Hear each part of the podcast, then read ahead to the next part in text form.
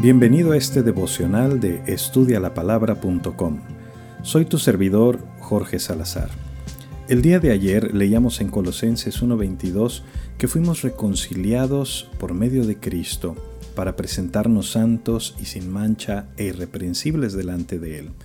Pues leyendo más adelante el verso 23 nos dice, si en verdad permanecéis fundados y firmes en la fe, y sin moveros de la esperanza del Evangelio que habéis oído, el cual se predica en toda la creación que está debajo del cielo, del cual yo, Pablo, fui hecho ministro.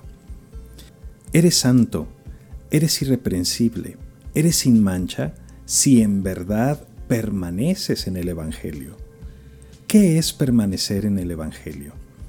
Romanos 12, después de hablarnos de la renovación de la mente para comprobar la buena voluntad de Dios agradable y perfecta, nos dice lo que significa permanecer en el Evangelio. Escucha estas palabras. El amor sea sin fingimiento. Aborreced lo malo, seguid lo bueno.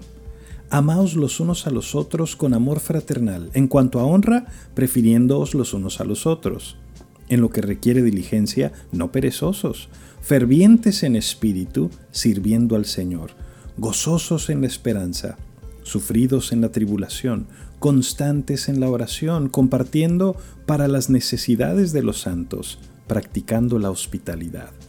Bendecid a los que os persiguen, bendecid y no maldigáis.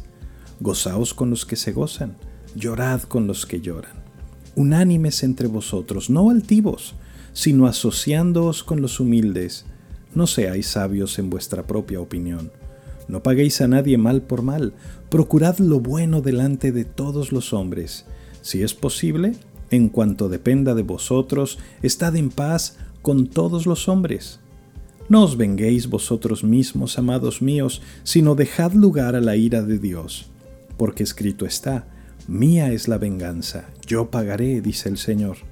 Así que, si tu enemigo tuviere hambre, dale de comer, si tuviere sed, dale de beber, pues haciendo esto, ascuas de fuego amontonará sobre su cabeza. No seas vencido de lo malo, sino vence con el bien el mal.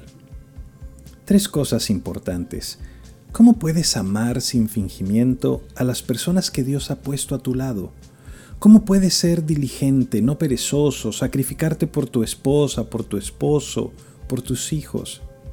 A lo mejor dedicándoles más tiempo, a lo mejor haciendo algo por ellos, pensando en ellos completamente.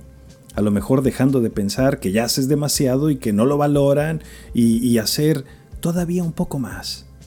¿Oras por tu esposo o por tus hijos? Hijos, ¿oran por sus papás?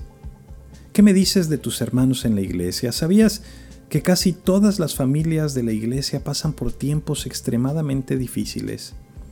Basta un vistazo al grupo de oración para poder ver la tremenda necesidad que hay en las familias de la iglesia.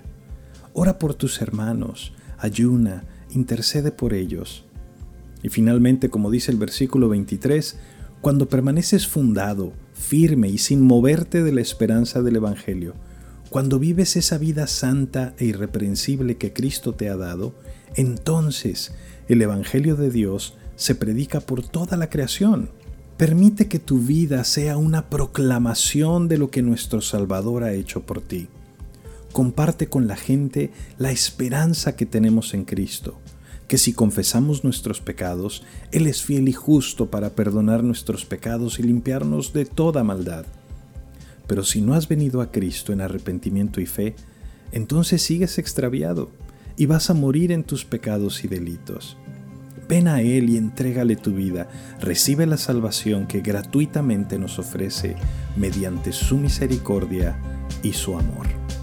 Recuerda visitar nuestros recursos en línea en estudialapalabra.com y déjanos tus preguntas y comentarios para seguir en contacto. Que Dios te bendiga.